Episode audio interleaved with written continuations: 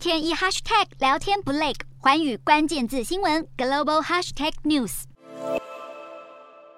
泰国总理帕拉育在二零一四年发动军事政变而上台，最近被反对党认定违反宪法中总理任期不得超过八年的条文，而陷入了任期争议。尽管帕拉育的阵营认为任期应该从二零一九年六月的选举后才开始计算。但是反对党还是向法院提出调查申请，而目前宪法法庭通过决议暂停帕拉育的总理职务。帕拉育的长期盟友泰国副总理普拉威在这段期间暂代总理一职。不过帕拉育随后就宣布他将继续担任国防部长。而二十五号，帕拉育也以防长的身份主持国防视讯会议，会议中许多国防部的高层还有军方都有出席，显示帕拉育虽然是暂时被剥夺了总理一职，但是并没有被架空，手上仍握有军权。尽管目前还不确定宪法法庭何时会对帕拉育任期一事做出裁决，但是政府发言人阿努查表示，内阁将会继续正常运作。